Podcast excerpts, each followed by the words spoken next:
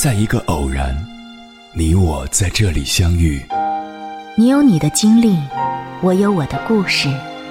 因为彼此的寻觅，我们走到一起。千山万水只为你，捎来谁的秘密？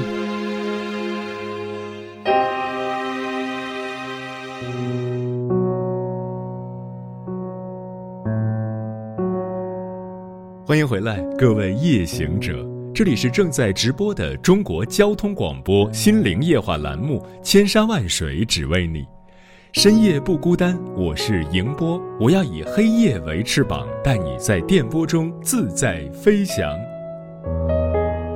北京作为首善之都，在过年上是很讲究的，尤其是对于老北京人来说，过春节是一年中最隆重的事情。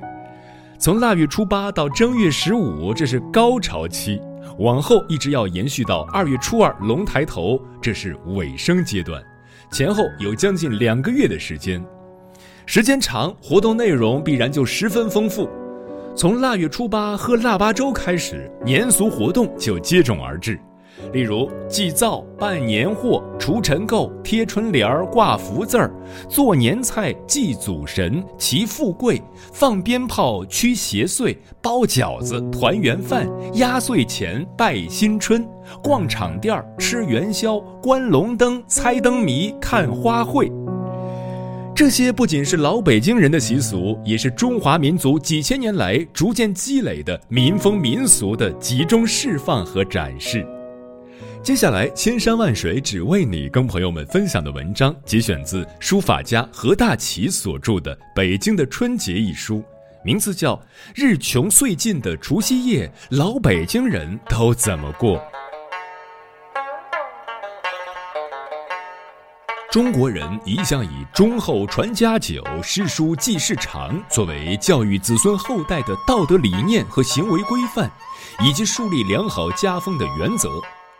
为了监督一家人的日常行为，鼓励鞭策家人按礼教规矩行事，就出现了在厨房这个最容易产生家庭纠纷和口舌的是非之地供奉灶王爷的习俗，用它来监管婆媳妯娌以及全家人，让众人有敬畏之心。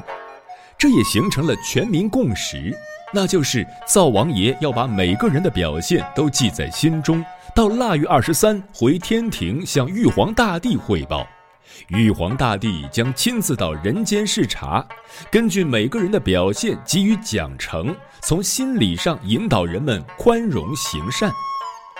所以到腊月二十三的时候，长辈都会买糖瓜和其他贡品，严肃地举行叩拜烧香仪式，恭送灶王爷上天。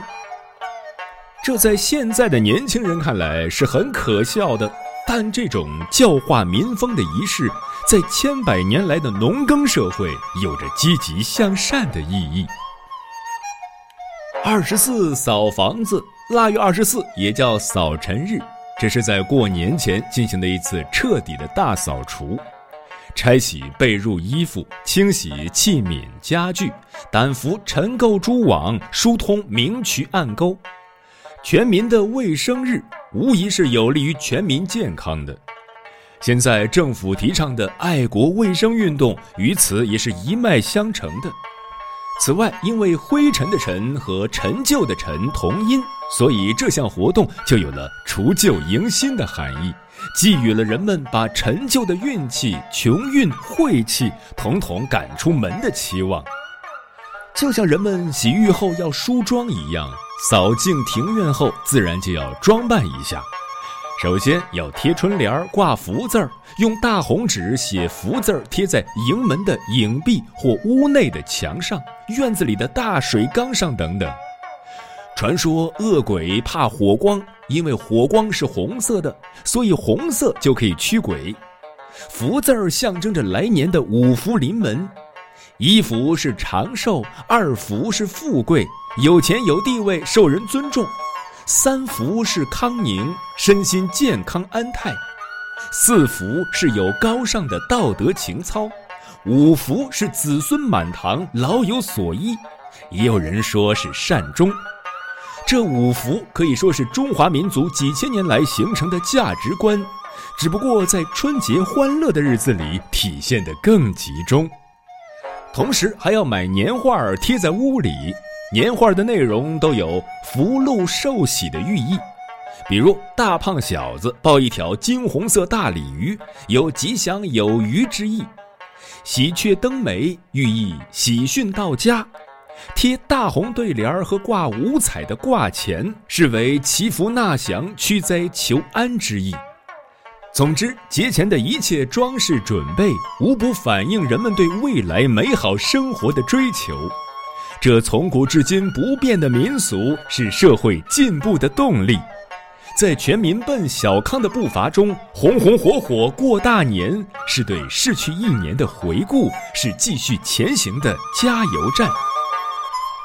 当过节的装饰布置和各种美食佳肴都准备停当后，三十晚上祭祖的时刻就到了。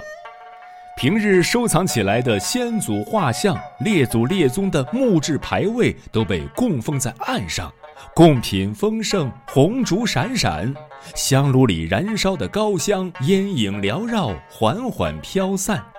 家里人按辈分顺序下跪磕头，气氛庄严肃穆。我们这些小孩子也按大人指点叩头不止，直到大人拉起来才松口气。幼小的心灵也逐渐埋下了敬祖追远、孝先启后的种子。除夕夜的团圆饭，首先是全家人都要到齐。如有因故不能回家的人，也要留个空座位，摆上碗筷，象征此人也在场。家是辛勤劳作的人的心灵港湾，这是亘古不变的。桌上的菜肴不但丰富，还都有吉祥寓意。红烧鱼取火红的日子、富裕的生活之意；炖鸡取吉祥之兆。火锅祈求来年的日子人丁兴旺，红红火火。望着坐在正座的祖辈，坐在旁座的父母，我们这些坐在下座的兄弟姐妹，满心着急地等待着，因为只有长辈动筷子，我们才能大快朵颐。这些日常规矩、长幼有序、尊老敬祖的道德观。在春节阖家团聚的每一次欢乐活动中，无时无刻不在浸润教育着我们。小时候感觉欢欢喜喜过大年，让我懂了好多的事儿。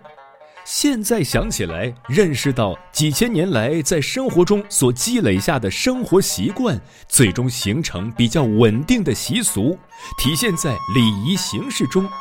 而这礼仪形式蕴藏的都是我们民族的道德理念、价值观和民族精神。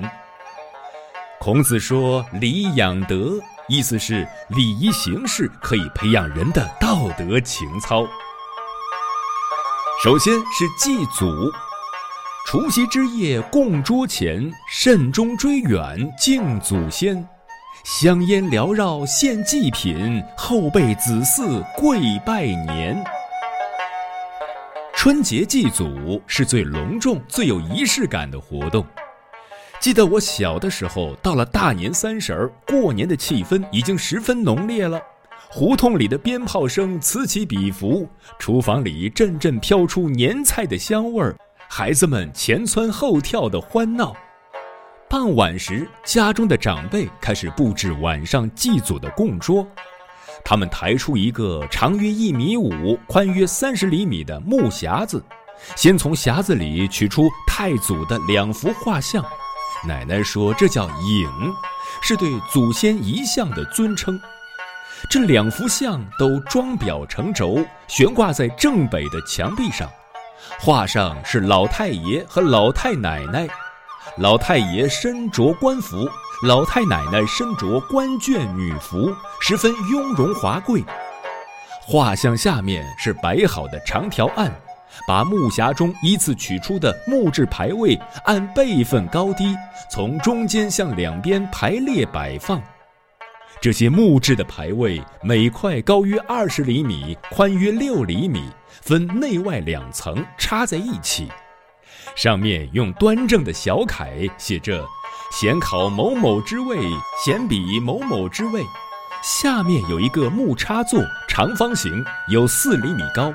插好之后，看上去就像墓地上立的石碑一样。在条案前摆上一个八仙桌，铺上桌布，最靠前的位置放一个铜制的香炉，里面盛有灰白色的香灰。祭拜完了，把香插在里面，让它继续燃烧。香炉左右是锡制的蜡台，上面插着鲜红的蜡烛。用高脚的盘子盛上各种干鲜果品，左右成对依次摆放。这时，母亲会把刚出锅的大馒头在正中心点上一个红圆点儿，叠摞起来也是高高的，左右各放一盘。在供桌前的地上放一个蒲团，是为祭祀时跪拜用的。一切准备停当，就等晚上团圆饭前，全家聚齐举行祭祖仪式。其次是除夕团圆饭，阖家团圆在除夕，鸡鸭鱼肉摆上席，饺子出锅腾热气，火树银花冲天起。在我童年的记忆里，最难忘的就是过年。从腊月初八到二月二龙抬头的一个多月的时间里，每个时段都有相应的庆贺活动。除去各种各样的祭祀祈福仪式之外，大多以吃喝玩乐为活动主题。而除夕的年夜饭可以说是春节的重头戏。这顿年夜饭被称为团圆饭。老北京过去多是大家庭，祖孙三代在一起生活，甚至还有四世同堂。一到年三十儿，家族成员都要赶回来，阖家团聚一堂，高高兴兴地吃上一顿除夕团圆饭，代表过了一个圆满的年。如果有个别成员在外，确实赶不回来，也要在饭桌上给留个座位，摆上碗筷，当做此人在场。团圆饭是一年中最丰盛、最讲究的，每道菜都有寓意。例如，餐桌上必有一条红烧鲤鱼，因为鲤鱼的“鱼”和多余的“鱼”谐音，预示着年年有余。四喜丸子是在一个盆里盛着四个大大的红烧猪肉丸子，象征着福禄寿喜四大喜事。一大碗红烧五花肉，肥瘦相间，色美味香，寓意来年的日子红红火火。用砂锅清炖一只整鸡，热气腾腾端上桌。鸡与吉祥的“吉”同音，象征吉庆之意。烧羊肉是把大块的羊肉用小火炖熟，捞出来风干，去掉水汽，再用香油下锅炸焦，装盘撒上椒盐，真是太好吃了。为什么要用羊肉呢？因为“羊”字在古时与“祥”通用，有吉祥的意思。摆在餐桌中央的是一个八宝火锅，里面的食材有荤有素，以熟料为主，炭火烧的汤水滚开，寓意今后的日子过得热烈欢腾。素菜必有芥末墩儿，这是下酒开胃的凉菜。北方冬季当家菜就是大白菜、萝卜，所以选上好的白菜心儿，圆圆的一截儿，浇上金黄色的芥末汁儿，倒上米醋、香油，可解油腻，颜色形状像金元宝，吃起来图个吉利。还有一碟心里美萝卜丝儿，用醋糖一拌，鲜红水灵，酸甜可口，吃起来嘎嘣脆，也是祈求来年日子有声有色，事事顺心。年夜饭的主食是饺子，取新旧交替、更岁交子的意思。饺子的形状又很像一个个小元宝，也寓意着新年发财，元宝滚滚来。这一大桌子团圆饭，每样都有说道，里面满满都是人们对美好生活的期待。再次是压岁钱，大年初一拜新春，家中尊长喜在心，晚辈齐来行大礼，红包压岁寄情深。我小时候最盼望的事儿就是过年。因为有很多平日里吃不到的零食、丰盛的饭菜、见不到的玩具，还可以穿新衣、戴新帽，高兴的事儿太多了。尤其是长辈和亲朋好友在拜年时，都会给孩子压岁钱；逛场店庙会时，可以自己想买什么买什么，兜里有了钱，可以自己当家做主一回了。我家是个大家庭，奶奶、叔叔、姑姑、父亲、母亲，还有我们这一大帮孩子都生活在一起。初一第一件事是先拜年，去客厅给已就座的长辈们磕头。因为爷爷已去世，奶奶是一家之主。我穿着母亲做的新衣服，对着奶奶双膝下跪，口中还要说：“奶奶新春大吉。”奶奶慈祥地笑着说：“起来吧。”顺手递过一个早已准备好的红包，然后依次给父母、姑姑、叔叔磕头。大人们都满面带笑，孩子们磕完头必有压岁钱。老少喜气洋洋，全家其乐融融。初二开始走亲戚，先到外婆家拜年。外婆家那时在哈德门外打磨厂住，比我们家人还多。外公外婆姨舅各门亲戚得有几十口人，磕头那是必须的，不过也不白磕，袋里塞满一个个红包，听到的都是长辈们的祝福和鼓励。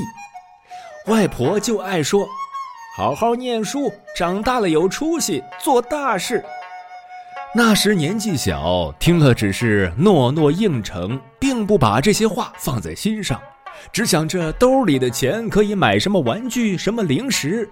现在想起来，那都是长辈的关爱啊。说起压岁钱的历史，那可长了。在汉代就有记载，传说有一种叫祟的恶鬼，每年三十晚上，趁小孩熟睡之时，就悄悄地从门缝中侵入房中，跑到床边，伸出惨白的手摸小孩的头，孩子被吓得大哭，因此得病高烧不退，以致痴傻。父母为了保护孩子，就开着灯坐床边守岁。据说这就是三十晚上守岁的由来。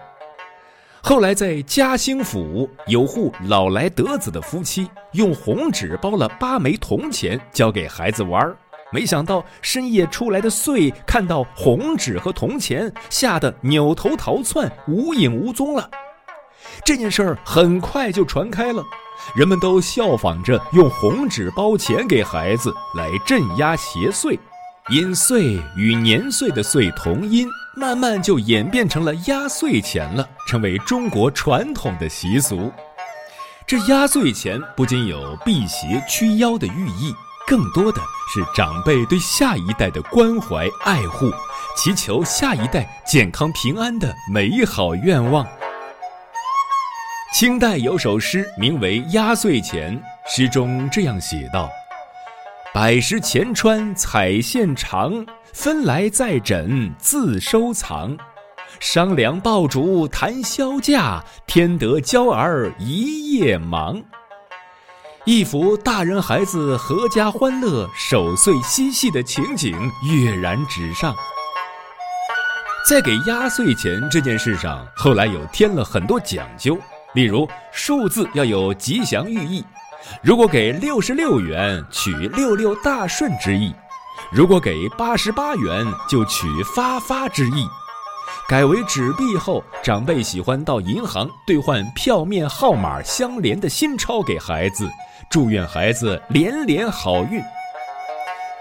所有这些都是长辈对后代的殷殷寄托，是年文化的一种形式。人小的时候可能只知道有人给红包好玩儿，但成人后回想，正是这点点滴滴的礼仪，形成了中华文明源远流长、血脉不断、继世传家、绵延生息的传统，给春节的盛典增添了欢乐。一晃七十年过去了，轮到我给孙子孙女儿压岁钱了。那红包里也是我的祝福和期望。